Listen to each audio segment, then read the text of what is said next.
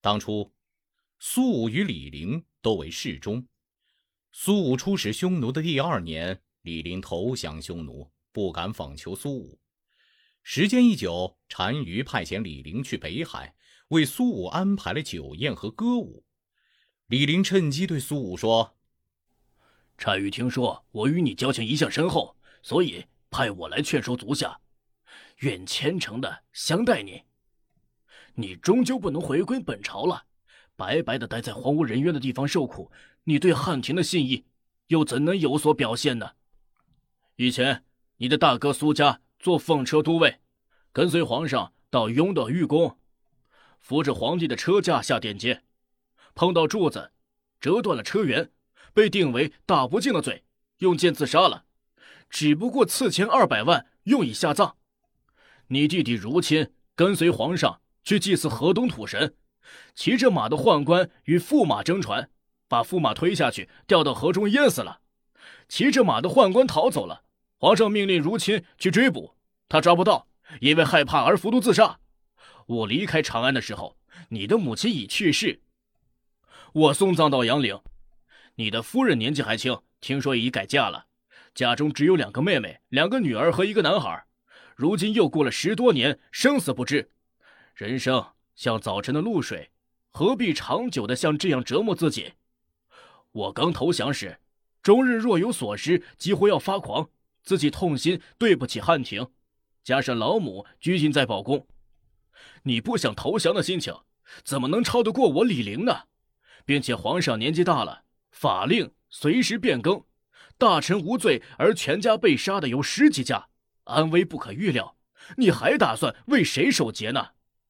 希望你听从我的劝告，不要再说什么了。我苏武父子无功劳和恩德。都是皇帝栽培提拔起来的，官职升到列将，爵位封为通侯。兄弟三人都是皇帝的亲近之臣，常常愿意为朝廷牺牲一切。现在得到牺牲自己以效忠国家的机会，即使受到抚越和汤基这样的极刑，我也心甘情愿。大臣效忠君王，就像儿子效忠父亲，儿子为父亲而死，没有什么可恨。希望你不要再说了。李陵与苏武共饮了几天，又说：“你一定要听从我的话。我料定自己已经是死去的人了，单于一定要逼迫我投降。那么，就请结束今天的欢乐，让我死在你的面前。”李陵见苏武对朝廷如此真诚，慨然长叹道：“嘿。”亦是，我李陵与魏律的罪恶，尚能达天。说着，眼泪直流，浸湿了衣襟，告别苏武而去。李陵不好意思亲自送礼物给苏武，让他的妻子赐给苏武几十头牛羊。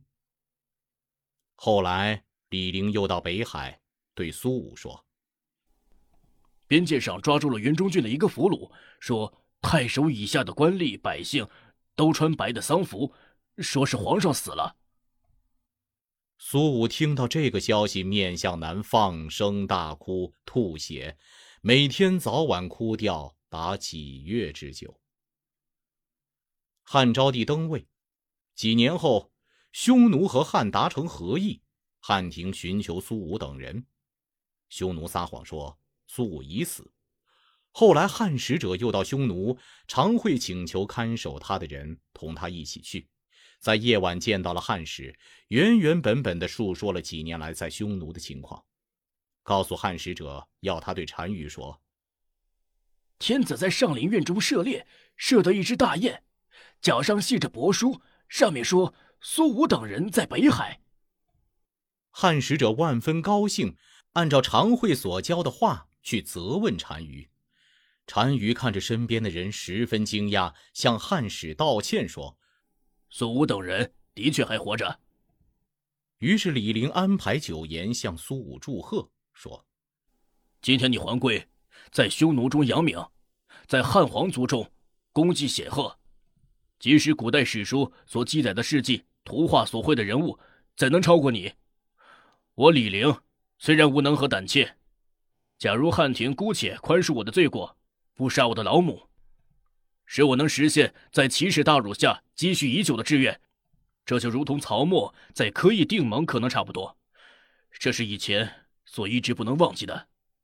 逮捕杀戮我的全家，成为当时的奇耻大辱，我还在顾念什么呢？算了吧，让你了解我的心罢了。我已成一国之人，这一别。就永远隔绝了。李陵起舞唱道：“走过万里行程啊，穿过了沙漠，为君王带兵啊，奋战匈奴，归路断绝啊，刀剑毁坏，兵士们全部死亡啊，我的名声已败坏。老母已死，虽想报恩，何处归？”李陵泪下纵横，于是同苏武永别。单于召集苏武的部下，除了以前已经投降和死亡的，总共跟随苏武回来的有九人。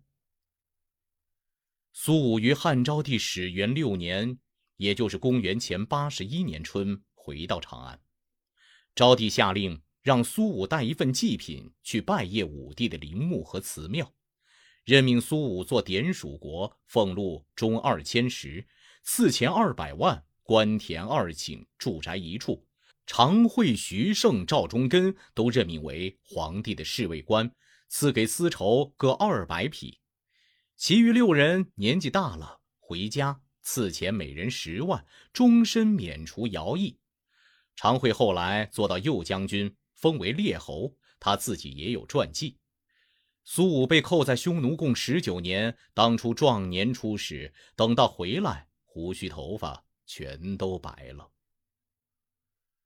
苏武归汉第二年，上官桀、子安与桑弘羊及燕王盖主谋反，苏武的儿子苏元因参与上官安的阴谋而被处死。起初，上官桀、上官安与大将军霍光争权，上官桀父子屡次把霍光的过失记下，交给燕王，使燕王上书给皇帝告发霍光。又说苏武出使匈奴二十年不投降，回到汉庭后只做典属国，而大将军属下的长史官并无功劳，却被提升为搜粟都尉。霍光专权放肆，等到燕王等人谋反被杀，追查处置同谋的人。苏武一向与上官桀、桑弘羊有旧交，燕王又因苏武功高而官小，数次上书替他抱不平。他的儿子又参与了谋反，主管刑狱的官员上书请求逮捕苏武。霍光把刑狱官的奏章搁置起来，只免去了苏武的官职。过了几年，昭帝死了。苏武以从前任二千石官的身份参与了谋立宣帝的计划，赐封爵位关内侯十邑三百户。过了很久，魏将军张安世推荐说，苏武通达熟悉朝章典故，出使不辱君命。昭帝遗言曾讲到苏武的这两点长处。宣帝召来苏武在患者令的衙门听候宣召，多次觐见，又做了右曹典属国。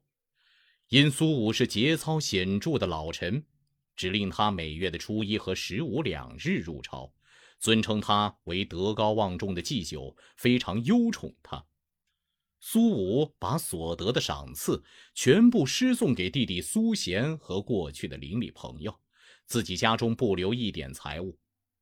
皇后的父亲平恩侯、宣帝的舅舅平昌侯和乐昌侯、车骑将军韩增、丞相魏相。御史大夫丙吉都很敬重苏武。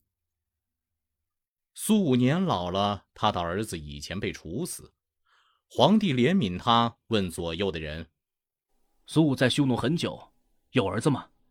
苏武通过平恩侯向宣帝陈述：“以前在匈奴发配时娶的匈奴妇人，正好生了一个儿子，名字叫通国。